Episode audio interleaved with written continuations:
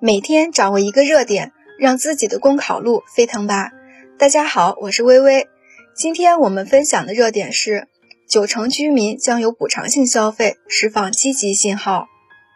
江苏省消费者保护委员会通过调查显示，近九成受访者表示，疫情结束后会有补偿性消费。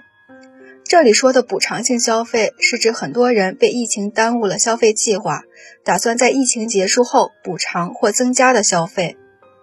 新冠肺炎疫情对零售、娱乐、旅游、餐饮等行业造成沉重打击，很多商家因收入巨减、成本高居不下，陷入发展困境，急需纾困。大部分消费者均拥有积极消费态度，打算疫情过后吃喝玩乐一番。对于正处于复工复产的商家而言，乃是一个强有力的积极信号，也令社会各界对未来经济复苏更加充满信心。也可以发现，随着社会经济步入高质量发展阶段，线下消费已经发生了质变，不再是单纯的买买买，而是融入了更高层次的体验式消费，重视满足消费者的心理需求，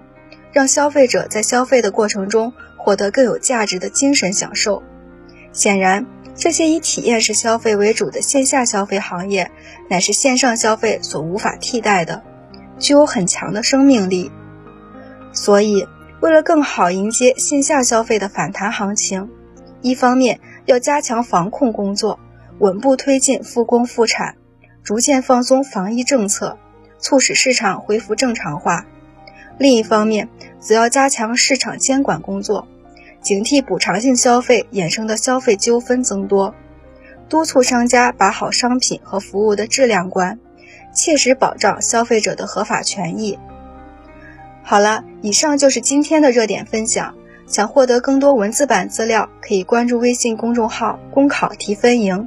感谢您的收听，我们明天再见。